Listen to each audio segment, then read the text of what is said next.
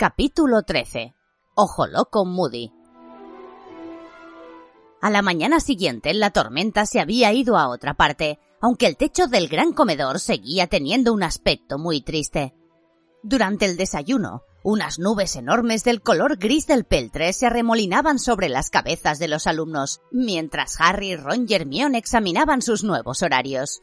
Unos asientos más allá, Fred, George y Lee Jordan discutían métodos mágicos de envejecerse y engañar al juez para poder participar en el torneo de los tres magos. Hoy no está mal. Fuera toda la mañana, dijo Ron pasando el dedo por la columna del lunes de su horario. Herbología con los de Hufflepuff y cuidado de criaturas mágicas. ¡Maldita sea! Seguimos teniéndola con los de Slytherin. Y esta tarde dos horas de adivinación, gruñó Harry observando el horario. Adivinación era su materia menos apreciada aparte de pociones. La profesora Trelawney siempre estaba prediciendo la muerte de Harry, cosa que a él no le hacía ni pizca de gracia. Tendríais que haber abandonado esa asignatura como hice yo, dijo Hermione con énfasis untando mantequilla en la tostada. De esa manera estudiaríais algo sensato como artimancia. Estás volviendo a comer, según veo, dijo Ron mirando a Hermión y las generosas cantidades de mermelada que añadía su tostada encima de la mantequilla. Sí, he llegado a la conclusión de que hay mejores medios de hacer campaña por los derechos de los elfos, repuso Hermión con altivez. Sí, y además tenías hambre, comentó Ron sonriendo. De repente oyeron sobre ellos un batir de alas y un centenar de lechuzas entró volando a través de los ventanales abiertos. Llevaban el correo matutino. Instintivamente, Harry alzó la vista pero no vio ni una mancha blanca entre la masa parda y gris. Las lechuzas volaron alrededor de las mesas, buscando a las personas a las que iban dirigidas las cartas y paquetes que transportaban. Un cárabo grande se acercó a Neville Longbottom y dejó caer un paquete sobre su regazo. A Neville casi siempre se le olvidaba algo. Al otro lado del gran comedor, el búho de Draco Malfoy se posó sobre su hombro, llevándole lo que parecía un acostumbrado suplemento de dulces y pasteles procedentes de su casa. Tratando de olvidar el nudo en el estómago provocado por la desilusión, Harry volvió a sus gachas de avena. ¿Era posible que le hubiera sucedido algo a Hedwig y que Sirius no hubiera llegado a recibir la carta? Sus preocupaciones le duraron todo el recorrido a través del embarrado camino que llevaba al invernadero 3, pero una vez en él, la profesora Sprout lo distrajo de ellas al mostrar a la clase las plantas más feas que Harry había visto nunca. Desde luego, no parecían tanto plantas como gruesas y negras babosas gigantes que salieran verticalmente de la tierra. Todas estaban algo retorcidas y tenían una serie de bultos grandes y brillantes que parecían llenos de líquido. Son bulbotubérculos, les dijo con énfasis la profesora Sprout. Hay que exprimirlas para recoger el pus. ¿El qué?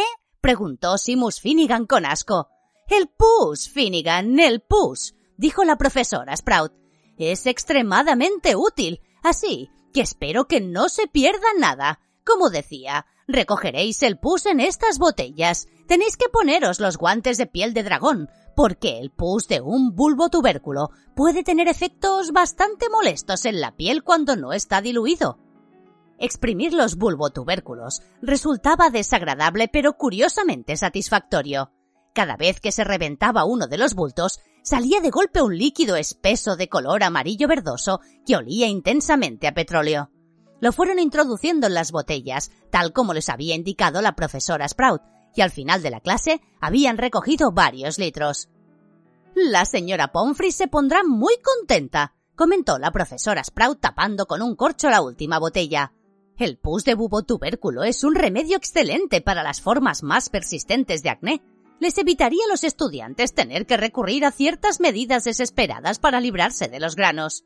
Como la pobre Eloise Midgen, dijo Hannah Abbott, alumna de Hufflepuff en voz muy baja, intentó quitárselos mediante una maldición.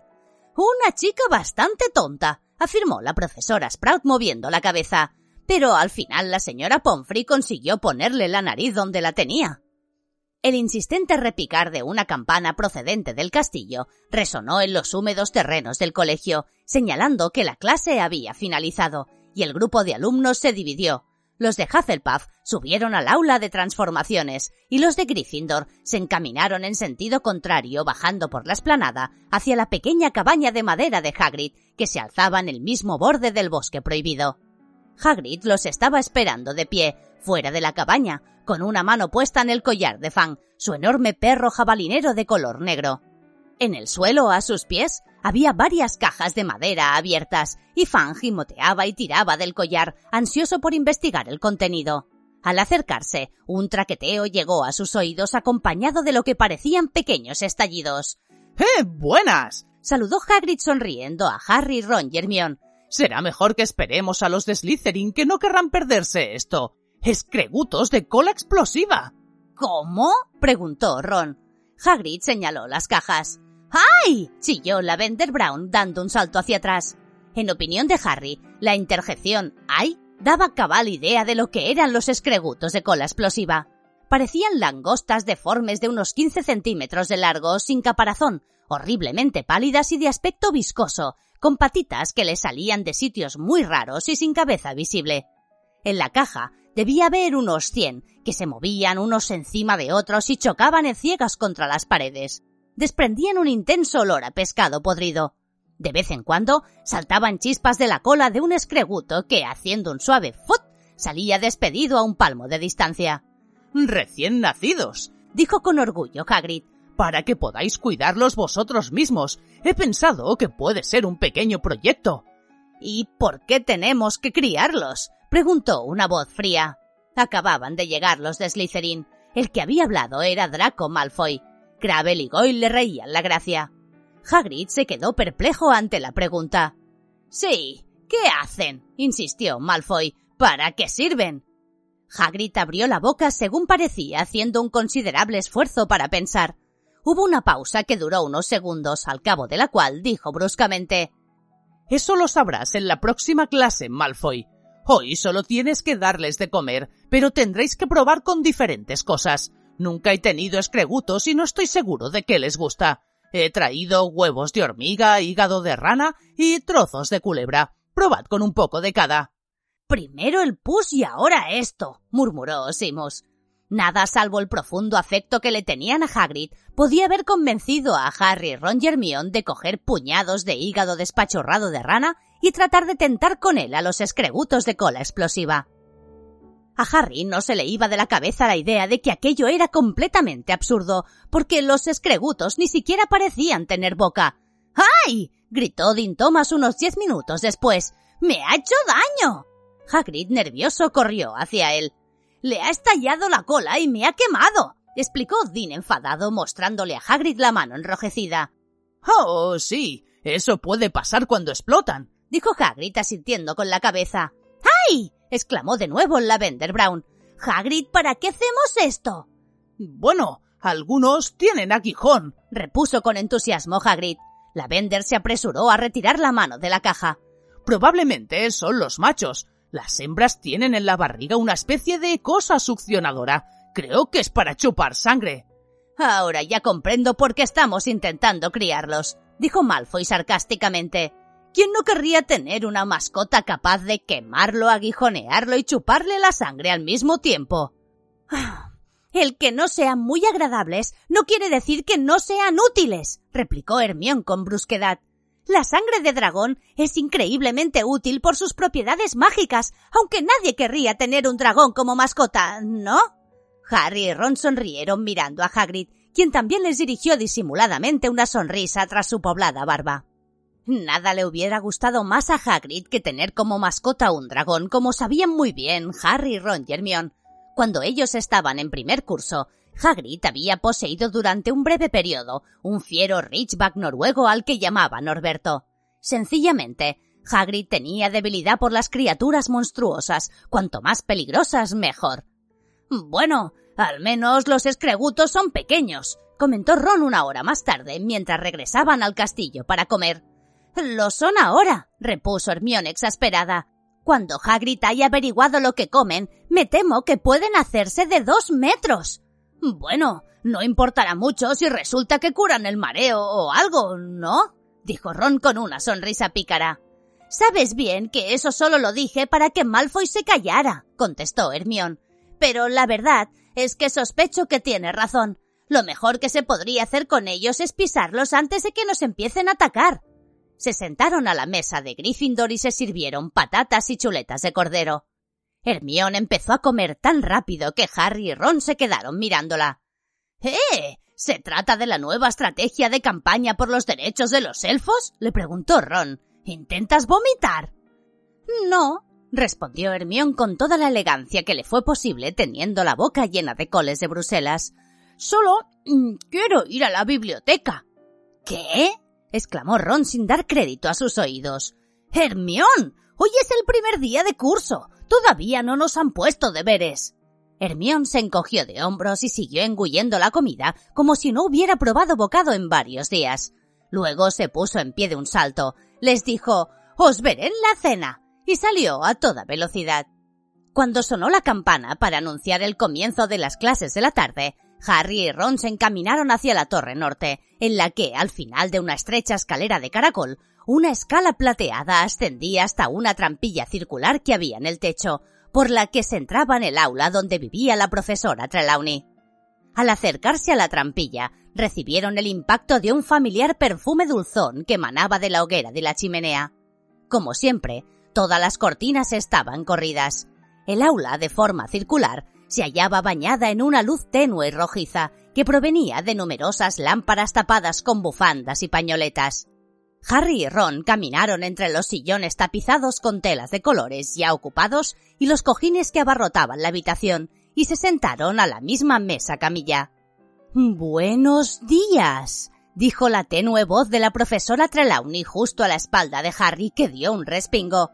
Era una mujer sumamente delgada, con unas gafas enormes que le hacían parecer sus ojos excesivamente grandes para la cara, y miraba a Harry con la misma trágica expresión que adoptaba cada vez que lo veía. La acostumbrada abundancia de abalorios, cadenas y pulseras brillaba sobre su persona a la luz de la hoguera. Estás preocupado, querido mío, le dijo a Harry en tono lúgubre. Mi ojo interior puede ver por detrás de tu valeroso rostro la tribulada alma que habita dentro. Y lamento decirte que tus preocupaciones no carecen de motivo. Veo ante ti tiempos difíciles, muy difíciles. Presiento, presiento que eso que temes realmente ocurrirá, y quizá antes de lo que crees. La voz se convirtió en un susurro. Ron miró a Harry y éste le devolvió la mirada muy fríamente. La profesora Trelawney los dejó y fue a sentarse en un sillón grande de orejas ante el fuego de cara a la clase.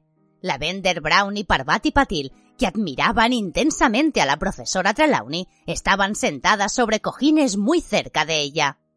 Queridos míos, ha llegado la hora de mirar las estrellas, dijo los movimientos de los planetas y los misteriosos prodigios que revelan tan solo aquellos capaces de comprender los pasos de su danza celestial. El destino humano puede descifrarse en los rayos planetarios que se entrecruzan. Pero los pensamientos de Harry se habían lanzado a vagar. Aquel fuego perfumado siempre conseguía adormecerlo y atontarlo y las divagaciones de la profesora Trelawney nunca lograban lo que se dice encandilarlo, aunque en aquel momento no podía dejar de pensar en lo que ella le acababa de decir. Presiento que eso que teme realmente ocurrirá. Pero Hermión tenía razón, pensó Harry de mal talante. La profesora Trelawney no era más que un fraude. En aquel momento no había nada que él temiera en absoluto. Bueno, salvo que se tuvieran en cuenta los temores de que hubieran atrapado a Sirius. Pero ¿qué sabía la profesora Trelawney? Hacía mucho que había llegado a la conclusión de que su don adivinatorio no era nada más que aprovechar las casualidades y echarle mucho misterio a la cosa. Excepto, claro está, aquella vez al final del último curso, cuando predijo que Voldemort se alzaría de nuevo. El mismo Dumbledore dijo que aquel trance le parecía auténtico después de que Harry se lo describió. ¡Harry! susurró Ron. ¿Qué? Harry miró a su alrededor. Toda la clase se estaba fijando en él. Se sentó más tieso. Había estado a punto de dormirse entre el calor y sus pensamientos. Estaba diciendo, querido mío, que tú naciste claramente bajo la torva influencia de Saturno, dijo la profesora Trelawney con una leve nota de resentimiento en la voz ante el hecho de que Harry no hubiera estado pendiente de sus palabras. Ah, perdón, ¿nací bajo qué? preguntó Harry. Saturno, querido mío, el planeta Saturno, repitió la profesora Trelawney, decididamente irritada porque Harry no parecía impresionado por esa noticia. Estaba diciendo que Saturno se hallaba seguramente en posición dominante en el momento de tu nacimiento. Tu pelo oscuro, tu estatura exigua y las trágicas pérdidas que sufriste tan temprano en la vida. Creo que no me equivoco al pensar, querido mío, que naciste justo a mitad del invierno. ¿No es así? Ah, no, contestó Harry. Nací en julio. Ron se apresuró a convertir su risa en un asperatos.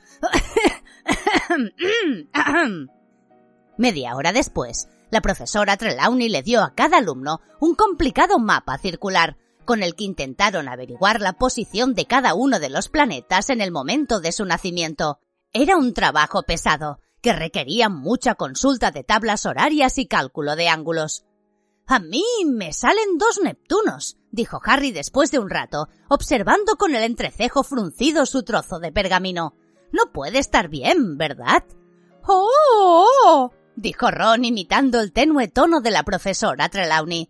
Cuando aparecen en el cielo dos Neptunos, es un indicio infalible de que van a hacer un enano con gafas, Harry. Simus y Dean, que trabajaban cerca de ellos, se rieron con fuerza, aunque no lo bastante para amortiguar los emocionados chillidos de la Bender Brown.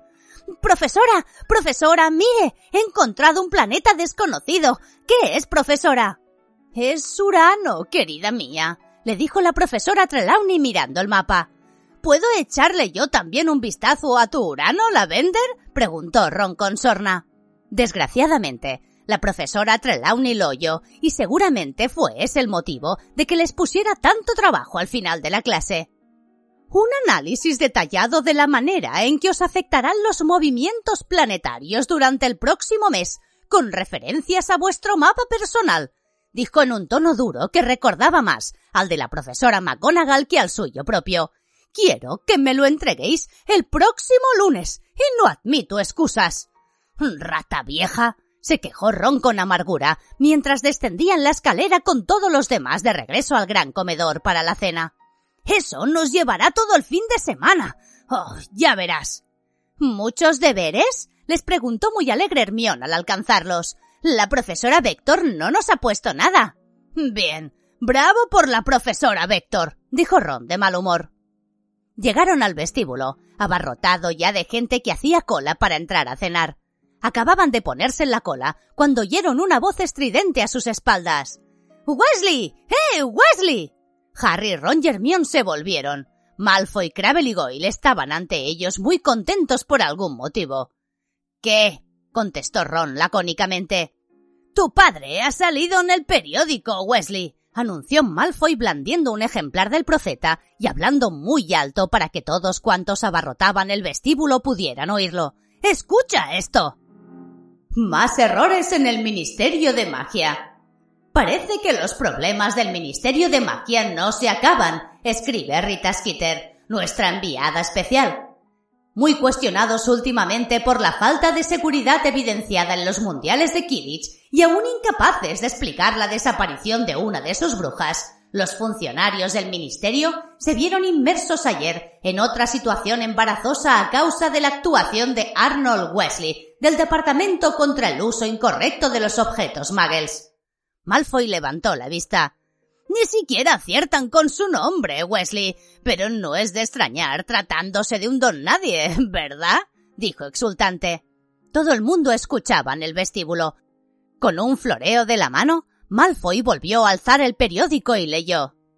Arnold Wesley, que hace dos años fue castigado por la posesión de un coche volador, se vio ayer envuelto en una pelea con varios guardadores de la ley Muggles llamados policías a propósito de ciertos contenedores de basura muy agresivos.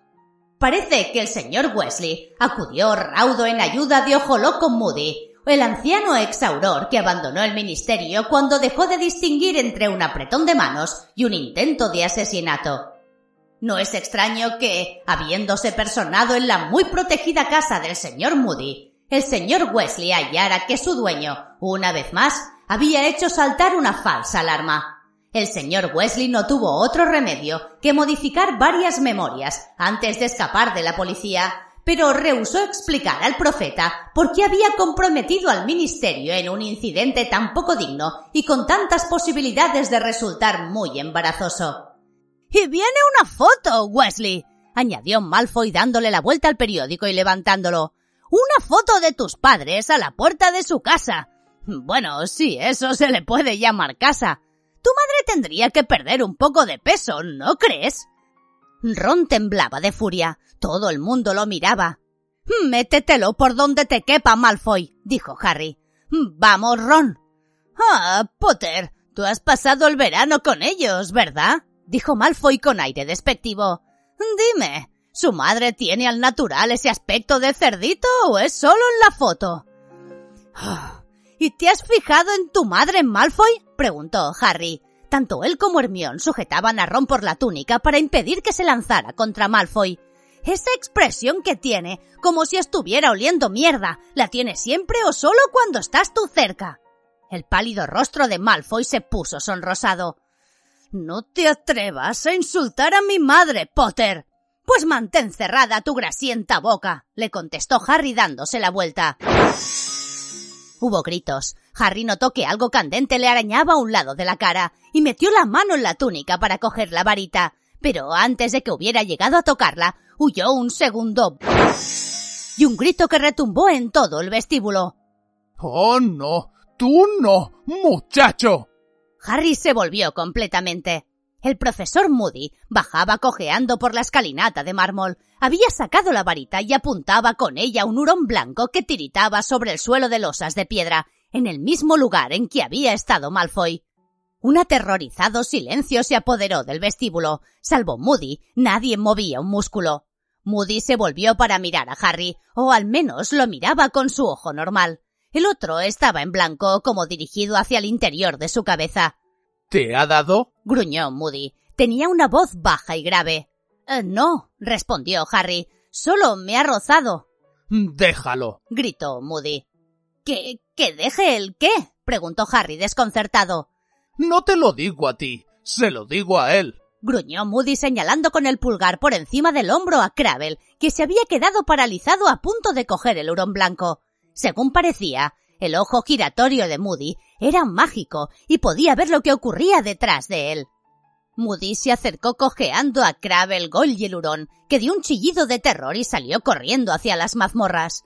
Me parece que no vas a ir a ningún lado. Le gritó Moody volviendo a apuntar al hurón con la varita. El hurón se elevó tres metros en el aire, cayó al suelo dando un golpe y rebotó.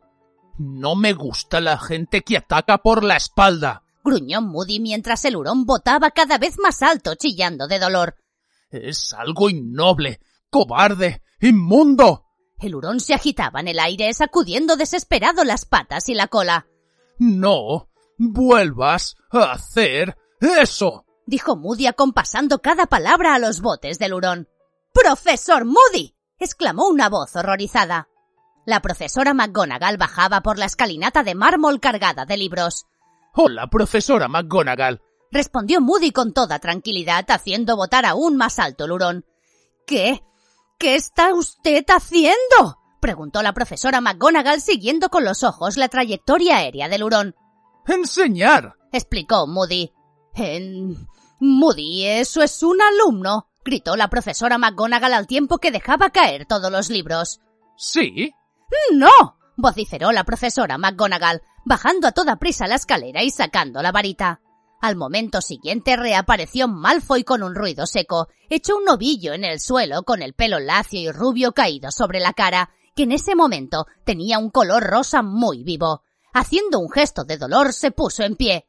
Moody, nosotros jamás usamos la transformación como castigo, dijo con voz débil la profesora McGonagall. Supongo que el profesor Dumbledore se lo ha explicado. Puede que lo haya mencionado, sí. respondió Moody rascándose la barbilla muy tranquilo. Pero pensé que un buen susto. Lo que hacemos es dejarlo sin salir, Moody. O hablamos con el jefe de la casa a la que pertenece el infractor. Entonces haré eso. contestó Moody mirando a Malfoy con desagrado. Malfoy, que aún tenía los ojos llenos de lágrimas a causa del dolor y la humillación, miró a Moody con odio y murmuró una frase de la que se pudieron entender claramente las palabras mi padre. ¿Ah, sí? dijo Moody en voz baja, acercándose con su cojera unos pocos pasos. Los golpes de su pata de palo contra el suelo retumbaron en todo el vestíbulo. Bien. Conozco a tu padre desde hace mucho, chaval. Dile que Moody vigilará a su hijo muy de cerca. Dile eso de mi parte. Bueno, supongo que el jefe de tu casa es Snape, ¿no? Eh, sí, respondió Malfoy con resentimiento. Otro viejo amigo, gruñó Moody.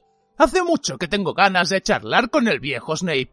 Vamos, adelante. Y agarró a Malfoy del brazo para conducirlo de camino a las mazmorras. La profesora McGonagall lo siguió unos momentos con la vista. Luego apuntó con la varita los libros que se le habían caído y al moverla, estos se levantaron de nuevo en el aire y regresaron a sus brazos.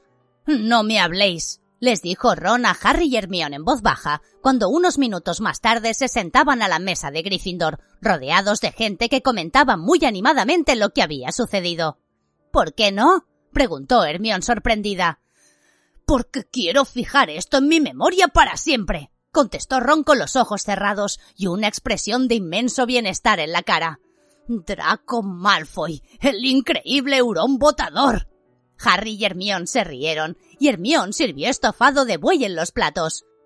Sin embargo, Malfoy podía haber quedado herido de verdad, dijo ella. La profesora McGonagall hizo bien en detenerlo. Hermione, dijo Ron como una furia, volviendo a abrir los ojos. No me estropees el mejor momento de mi vida. Hermione hizo un ruido de reprobación y volvió a comer lo más aprisa que podía. No me digas que vas a volver ahora por la noche a la biblioteca, dijo Harry observándola. No tengo más remedio, repuso Hermión. Tengo mucho que hacer. Pero has dicho que la profesora Vector no son deberes, lo cortó ella. Cinco minutos después, Hermión ya había dejado limpio el plato y había salido. Su sitio fue inmediatamente ocupado por Fred Wesley. ¿Qué me decís de Moody? exclamó. ¿No es guay? Más que guay, dijo George sentándose enfrente de Fred. Super guay, afirmó Lee Jordan, el mejor amigo de los gemelos, ocupando el asiento que había al lado de George. Esta tarde hemos tenido clase con él, les dijo a Harry y Ron. ¿Qué tal fue? preguntó Harry con interés. Fred, George y Lee intercambiaron miradas muy expresivas. Nunca hemos tenido una clase como esa, aseguró Fred. Ese sabe, tío, añadió Lee. ¿Qué es lo que sabe? preguntó Ron, inclinándose hacia adelante. Sabe de verdad cómo hacerlo, dijo George con mucho énfasis. ¿Hacer qué? preguntó Harry. Luchar contra las artes oscuras, repuso Fred. Lo ha visto todo, explicó George. Sorprendente, dijo Lee. Ron se abalanzó sobre su mochila en busca del horario. No tenemos clase con él hasta el jueves, concluyó desilusionado. Capítulo 14. Maldiciones imperdonables. Los dos días siguientes pasaron sin grandes incidentes, a menos que se cuente como tal el que Neville dejara que se fundiera su sexto caldero en clase de pociones. El profesor Snape, que durante el verano parecía haber acumulado rencor en cantidades nunca antes conocidas, castigó a Neville a quedarse después de clase. Al final del castigo, Neville sufría un colapso nervioso porque el profesor Snape lo había obligado a destripar un barril de sapos cornudos. Tú sabes por qué Snape está de tan mal humor, ¿verdad?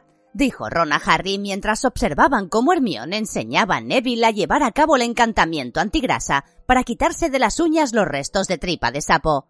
Ay, sí, respondió Harry, por Moody. Era comúnmente sabido que Snape ansiaba el puesto del profesor de artes oscuras, y era el cuarto año consecutivo que se le escapaba de las manos. Snape había odiado a los anteriores titulares de la asignatura y nunca se había esforzado en disimularlo. No obstante, Parecía especialmente cauteloso a la hora de mostrar cualquier indicio patente de animosidad contra Ojo Loco Moody. Desde luego, cada vez que Harry los veía juntos, a la hora de las comidas o cuando coincidían en los corredores, se llevaba la clara impresión de que Snape rehuía los ojos de Moody, tanto el mágico como el normal. Me parece que Snape le tiene algo de miedo, ¿no crees? dijo Harry pensativo. ¿Te imaginas que Moody convierte a Snape en un sapo cornudo? dijo con lágrimas de risa en los ojos, y lo hace votar por toda la mazmorra. Los de cuarto curso de Gryffindor tenían tantas ganas de asistir a la primera clase de Moody que el jueves, después de comer, llegaron muy temprano e hicieron cola a la puerta del aula cuando la campana aún no había sonado. La única que faltaba era Hermión, que apareció puntual. Vengo de la biblioteca, adivinó Ron. Date prisa o nos quedaremos con los peores asientos y se apresuraron a ocupar tres sillas delante de la mesa del profesor. Sacaron sus ejemplares de las fuerzas oscuras, una guía para la autoprotección, y aguardaron en silencio poco habitual. No tardaron en oír el peculiar sonido sordo y seco de los pasos de Moody provenientes del corredor antes de que entraran el aula, tan extraño y aterrorizador como siempre. Entrevieron la garra en que terminaba su pata de palo, que sobresalía por debajo de la túnica. Ya podéis guardar los libros. Gruñó caminando ruidosamente hacia la mesa y sentándose tras ella. No los necesitaréis para nada. Volvieron a meter los libros en las mochilas. Ron estaba emocionado. Moody sacó una lista, sacudió la cabeza para apartarse la larga mata de pelo gris del rostro, desfigurado y lleno de cicatrices, y comenzó a pronunciar los nombres, recorriendo la lista con su ojo normal mientras el ojo mágico giraba para fijarse en cada estudiante conforme respondía su nombre.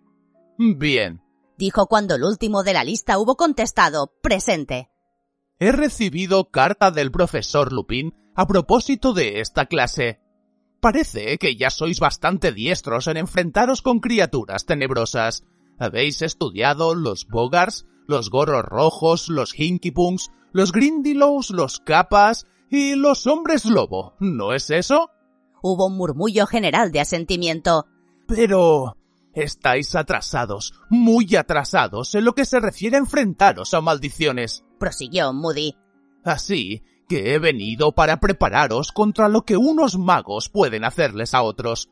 Dispongo de un curso para enseñaros a tratar con las mal... ¿Por qué no se va a quedar más? Dejó escapar Ron. El ojo mágico de Moody giró para mirarlo. Ron se asustó, pero al cabo de un rato, Moody sonrió. Era la primera vez que Harry lo veía sonreír. El resultado de aquel gesto fue que su rostro pareció aún más desfigurado y lleno de cicatrices que nunca, pero era un alivio saber que en ocasiones podía adoptar una expresión tan amistosa como la sonrisa. Ron se tranquilizó. Supongo que tú eres hijo de Arthur Wesley, ¿no? dijo Moody.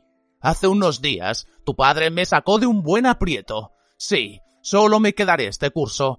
Es un favor que le hago a Dumbledore. Un curso y me vuelvo a mi retiro. Soltó una risa estridente y luego dio una palmada con sus nudosas manos.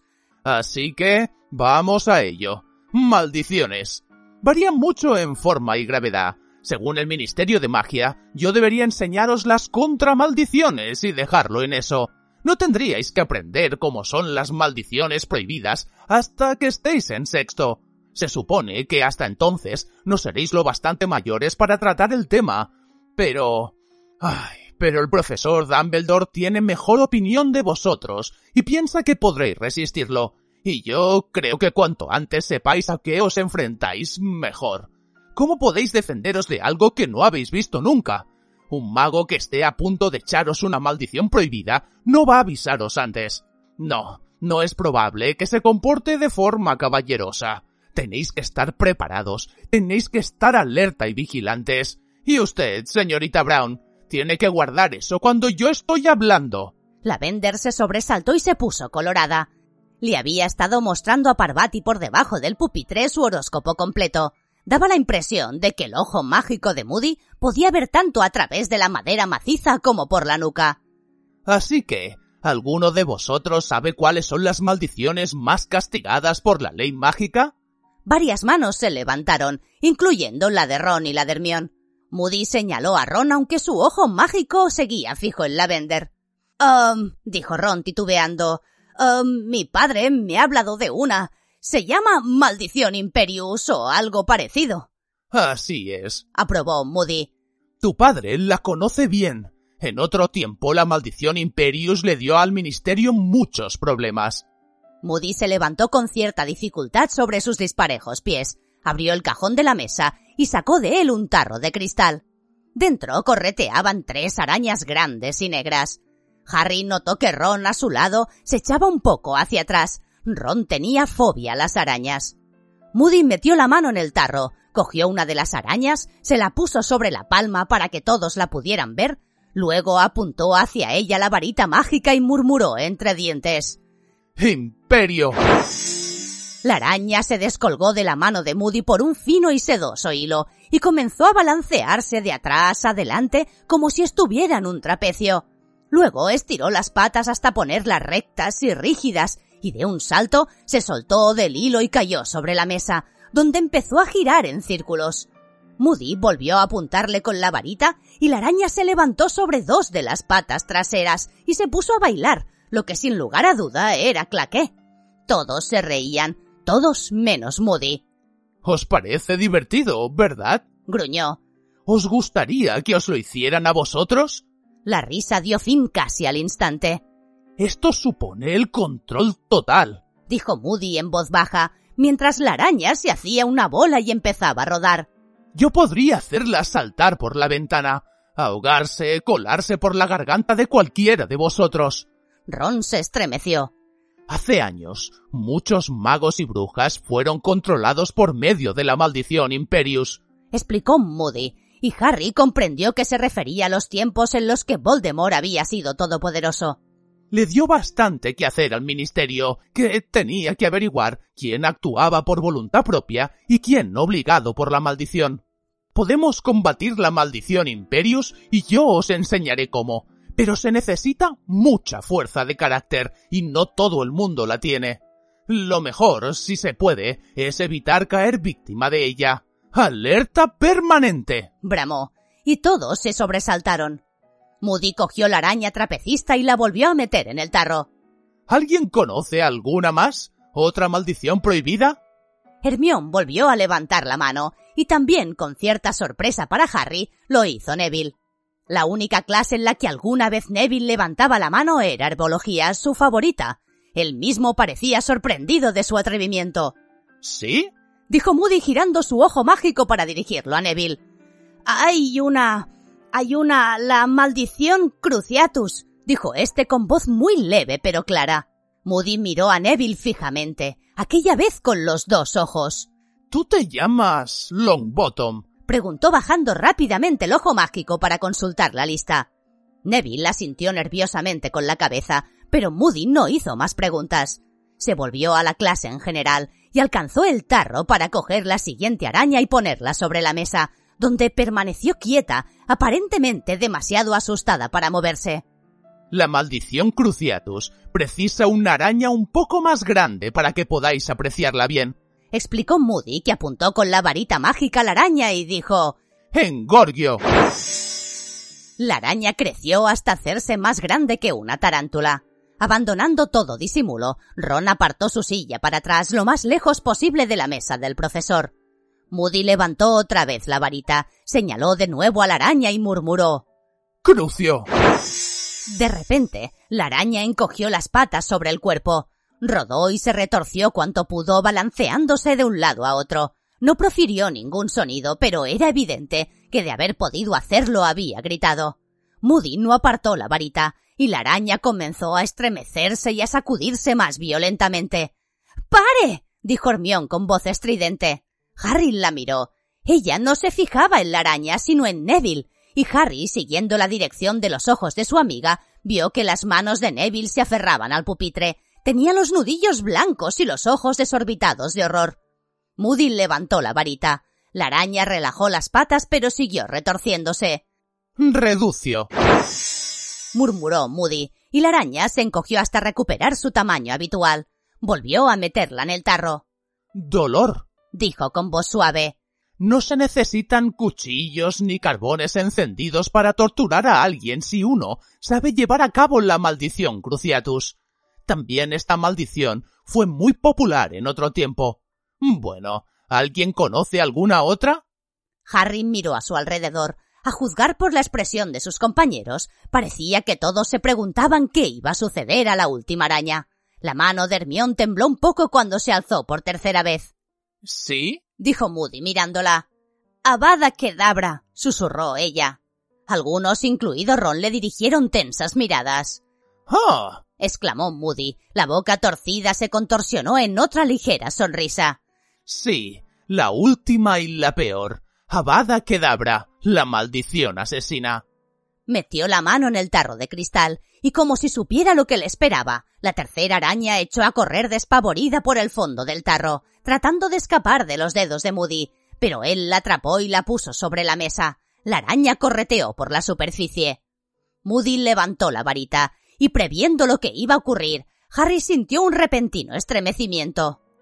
¡Abada Kedabra! Gritó Moody. Hubo un cegador destello de luz verde y un ruido como de torrente, como si algo vasto e invisible planeara por el aire.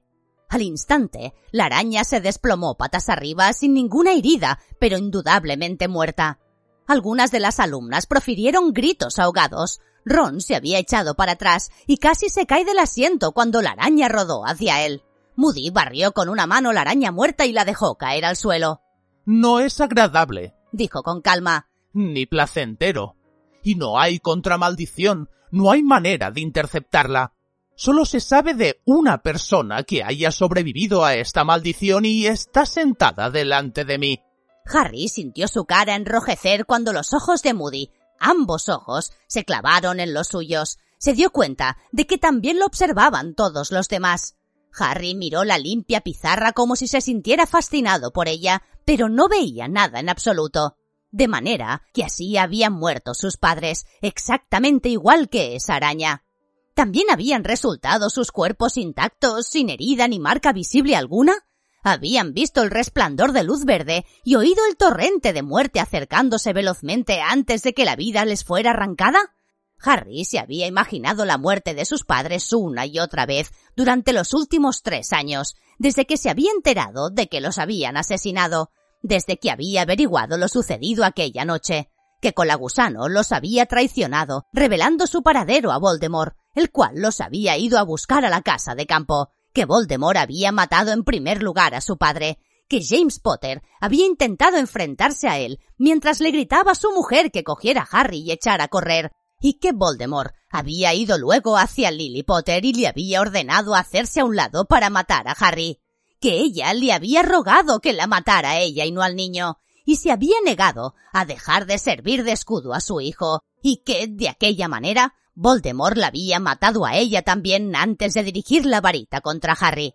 Harry estaba al tanto de aquellos detalles porque había oído las voces de sus padres al enfrentarse con los dementores el curso anterior porque esa era la terrible arma de los dementores, obligar a su víctima a revivir los peores recuerdos de su vida y ahogarla impotente en su propia desesperación. Moody había vuelto a hablar, desde la distancia, según le parecía a Harry. Haciendo un gran esfuerzo, volvió al presente y escuchó lo que decía el profesor. Avada Kedabra es una maldición que solo puede llevar a cabo un mago muy poderoso. Podríais sacar las varitas mágicas todos vosotros y apuntarme con ellas y decir las palabras, y dudo que entre todos consiguierais siquiera hacerme sangrar la nariz. Pero eso no importa, porque no os voy a enseñar a llevar a cabo esa maldición. Ahora bien, si no existe una contramaldición para Avada Kedabra, ¿por qué os la he mostrado? Pues porque tenéis que saber, tenéis que conocer lo peor. Ninguno de vosotros querrá hallarse en una situación en que tenga que enfrentarse a ella. Alerta permanente. Bramó, y toda la clase volvió a sobresaltarse. Veamos. Esas tres maldiciones, Avada Kedavra, Cruciatus e Imperius, son conocidas como las maldiciones imperdonables. El uso de cualquiera de ellas contra un ser humano está castigado con cadena perpetua en Azkaban. Quiero preveniros, quiero enseñaros a combatirlas. Tenéis que prepararos, tenéis que armaros contra ellas, pero por encima de todo, debéis practicar la alerta permanente e incesante. Sacad las plumas y copiad lo siguiente. Se pasaron lo que quedaba de clase, tomando apuntes sobre cada una de las maldiciones imperdonables. Nadie habló hasta que sonó la campana, pero cuando Moody dio por terminada la lección y ellos hubieron salido del aula, todos empezaron a hablar inconteniblemente. La mayoría comentaba cosas sobre las maldiciones en un tono de respeto y temor. ¿Visteis cómo se retorcía? Y cuando la mató, simplemente así. Hablaban sobre la clase, pensó Harry, como si hubiera sido un espectáculo teatral, pero para él no había resultado divertida, y a juzgar por las apariencias tampoco para Hermión.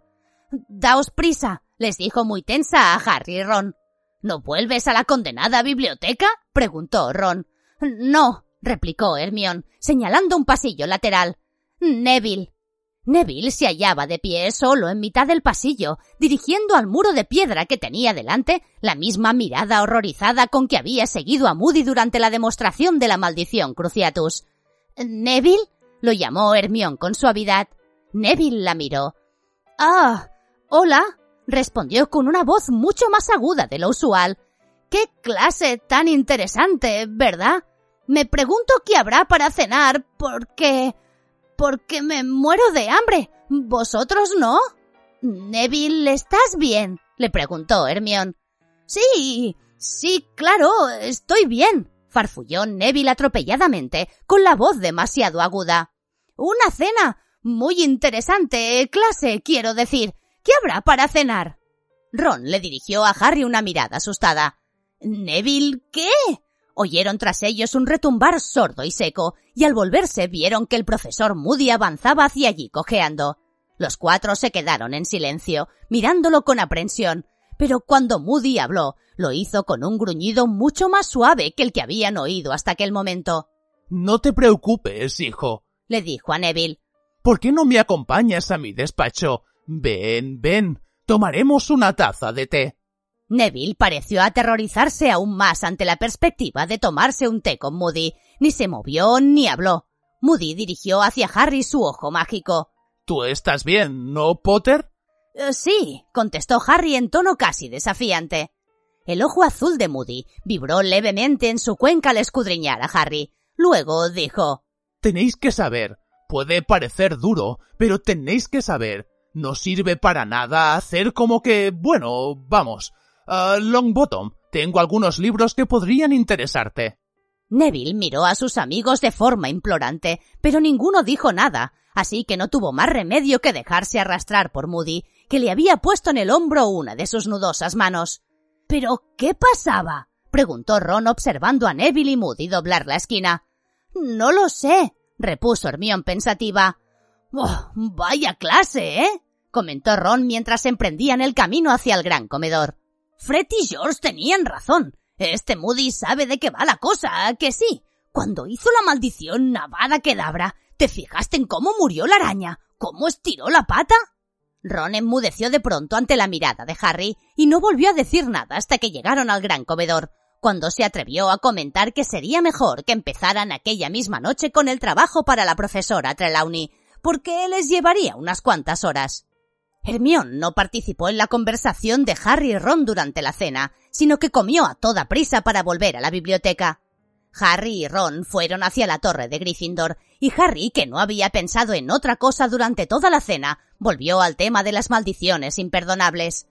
¿No se meterán en un aprieto Moody y Dumbledore si el ministerio se entera de que hemos visto las maldiciones? preguntó cuando se acercaban a la señora gorda. Oh, sí, seguramente, contestó Ron. Pero Dumbledore siempre ha hecho las cosas a su manera, ¿no? Y me parece que Moody se ha estado metiendo en problemas desde hace años. Primero ataca y luego pregunta. Fíjate lo de los contenedores de basura. Bah, tonterías. La señora gorda se hizo a un lado para dejarles paso, y ellos entraron en la sala común de Gryffindor que estaba muy animada y llena de gente. Entonces nos ponemos con lo de la adivinación, propuso Harry. Deberíamos, respondió Ron refunfuñando. Fueron por los libros y los mapas al dormitorio y encontraron a Neville allí solo, sentado en la cama, leyendo. Parecía mucho más tranquilo que al final de la clase de Moody, aunque todavía no estuviera del todo normal. Tenía los ojos enrojecidos. ¿Estás bien, Neville? le preguntó Harry. Sí, sí, respondió Neville, Estoy bien, gracias. Estoy leyendo este libro que me ha dejado el profesor Moody. Levantó el libro para que lo vieran. Se titulaba Las plantas acuáticas mágicas del Mediterráneo y sus propiedades. Parece que la profesora Sprout le ha dicho al profesor Moody que soy muy bueno en herbología, dijo Neville. Había una tenue nota de orgullo en su voz que Harry no había percibido nunca. Pensó que me gustaría este libro.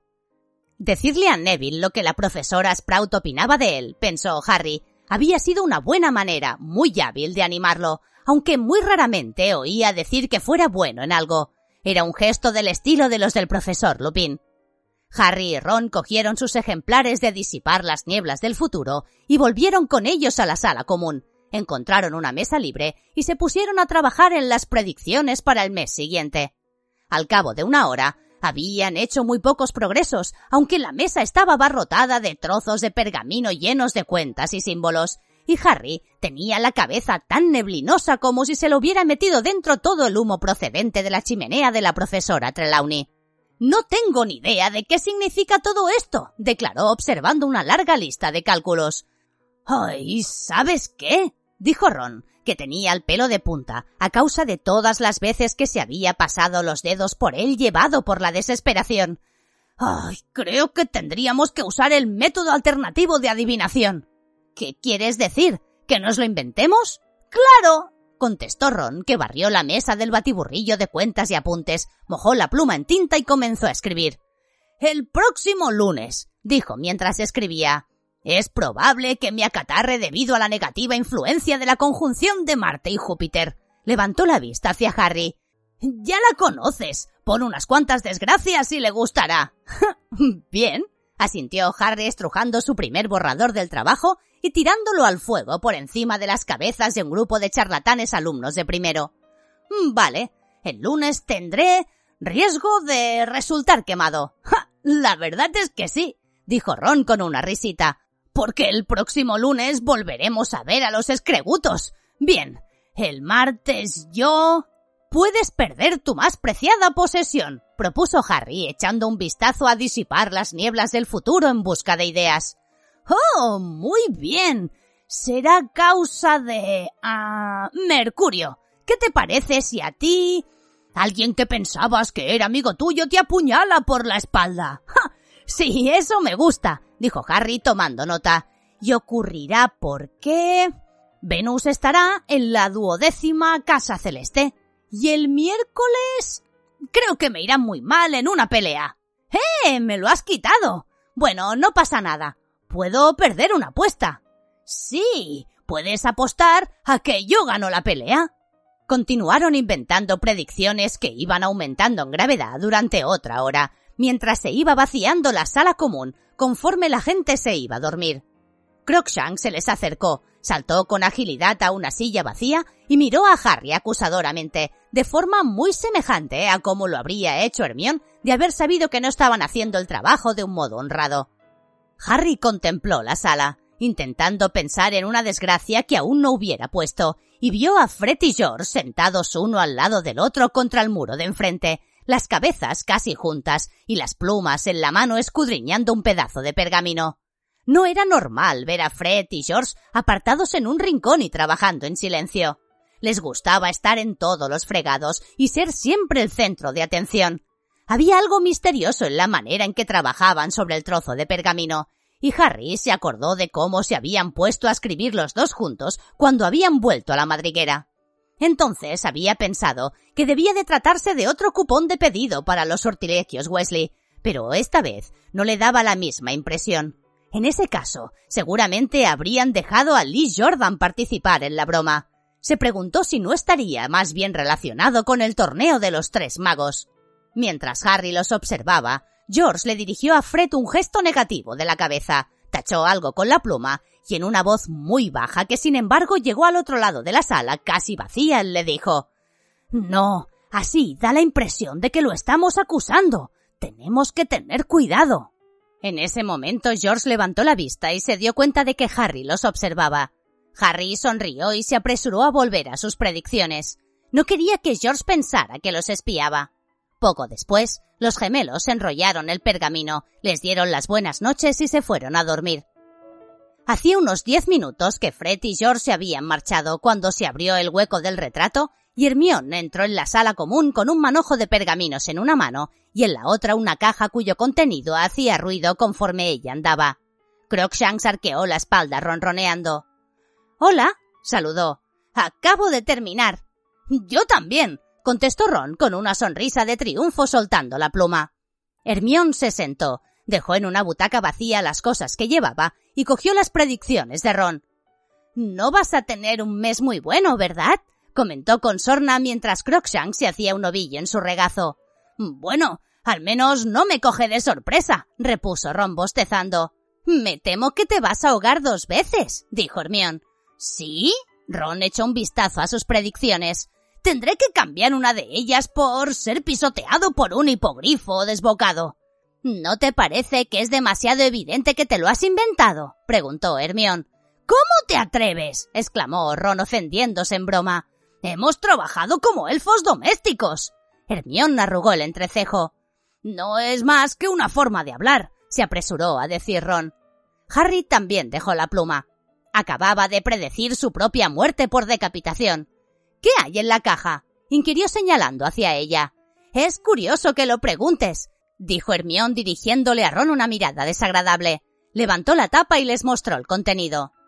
Dentro había unas cincuenta insignias de diferentes colores, pero todas con las mismas letras. P, E, D, D, O. ¿Pedo? leyó Harry cogiendo una insignia y mirándola. ¿Qué es esto? No es pedo, repuso Hermión algo molesta. Es P, E, D, D, O. Plataforma élfica de defensa de los derechos obreros. No había oído hablar de eso en mi vida, se extrañó Ron. Por supuesto que no, replicó Hermión con énfasis. Acabo de fundarla. ¿De verdad? dijo Ron sorprendido. ¿Con cuántos miembros cuenta? Bueno, si vosotros os afiliáis con tres, respondió Hermión. ¿Y crees que queremos ir por ahí con unas insignias en las que pone pedo? dijo Ron. P E D D O, lo corrigió Hermión enfadada. Iba a poner detengamos el vergonzante abuso de nuestras compañeras las criaturas mágicas y exijamos el cambio de su situación legal, pero no cabía. Así que ese es el encabezamiento de nuestro manifiesto. Blandió ante ellos el manojo de pergaminos.